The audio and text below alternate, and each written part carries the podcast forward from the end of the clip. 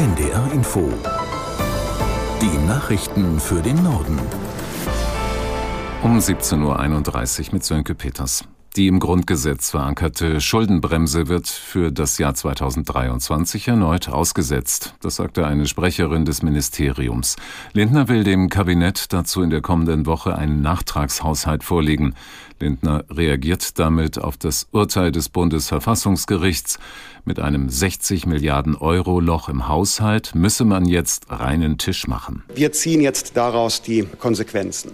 Äh, in Absprache mit dem Bundeskanzler und dem Vizekanzler werde ich in der nächsten Woche einen Nachtragshaushalt für dieses Jahr vorlegen.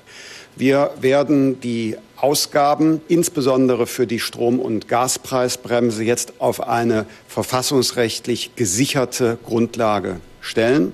Dazu wird es in der nächsten Woche diesen Entwurf eines Nachtragshaushaltes 2023 geben. Bundesfinanzminister Lindner.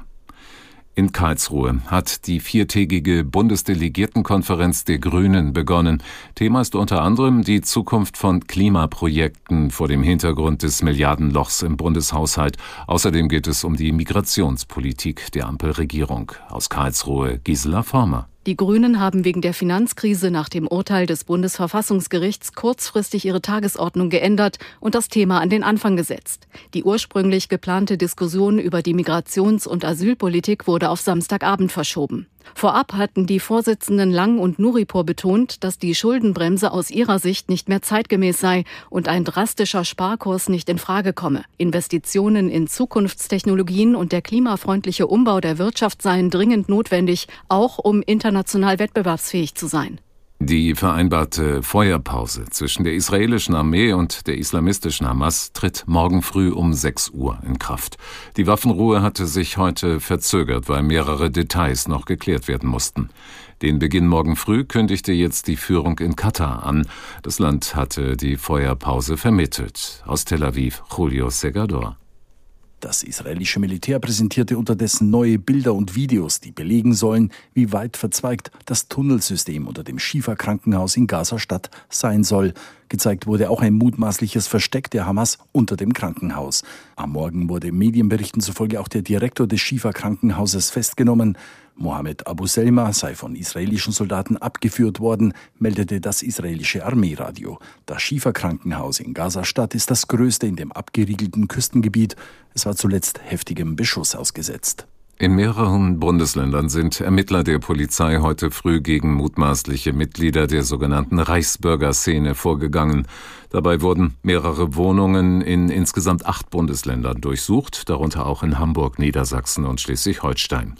Den insgesamt 20 Beschuldigten wird der Versuch vorgeworfen, ganze Behörden mit Anrufen und E-Mails lahmgelegt und Beschäftigte dort massiv bedroht zu haben. Razzien gab es heute früh auch gegen mutmaßliche Anhänger der verbotenen Terrororganisation Hamas. Dabei wurden 15 Wohnungen durchsucht, vor allem in Berlin, unter anderem aber auch in Niedersachsen und Schleswig-Holstein. Bundesinnenministerin Faeser hat den starken Anstieg der Kriminalität in Deutschland als beunruhigend bezeichnet. Bei der Herbsttagung des Bundeskriminalamtes in Wiesbaden sagte die SPD-Politikerin, die Gesellschaft sei gewalttätiger geworden. Aus Wiesbaden Wolfgang Hetfleisch. Sowohl Faeser als auch BKA-Präsident Münch haben in Wiesbaden insbesondere auf die jüngste Zunahme antisemitischer Straftaten und in Verbindung damit auf die gewachsene Gefahr gewalttätiger Übergriffe auf Jüdinnen und Juden hingewiesen. Nach Angaben von BKA-Chef Münch hat sich die Zahl politisch motivierter Straftaten in Deutschland in den vergangenen zehn Jahren mehr als verdoppelt. Faeser verwies in Wiesbaden auch auf die Zunahme von Gewalt gegen Frauen und von Übergriffen gegen Polizistinnen und Polizisten.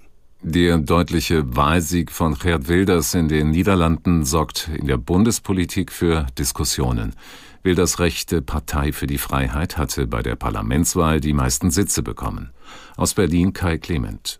Glückwünsche für Gerd Wilders kommen von der AfD. Parteichefin Alice Weidel gratuliert per Online-Dienst X sowohl auf Niederländisch als auch auf Deutsch. Zitat, ganz Europa will die politische Wende. Dagegen nennt die grüne Europastaatsministerin Anna Lührmann es bitter, dass es eine so große Zustimmung für antieuropäische Kräfte gibt. CSU-Chef Markus Söder sieht in dem Wahlergebnis die Mahnung, es dürfe kein Weiter so in der Asylpolitik geben. Und FDP-Generalsekretär Bijan Sarai verlangt als Konsequenz pragmatisch pragmatische Lösungen für die Migrationspolitik hierzulande, sonst drohten ähnliche Wahlergebnisse.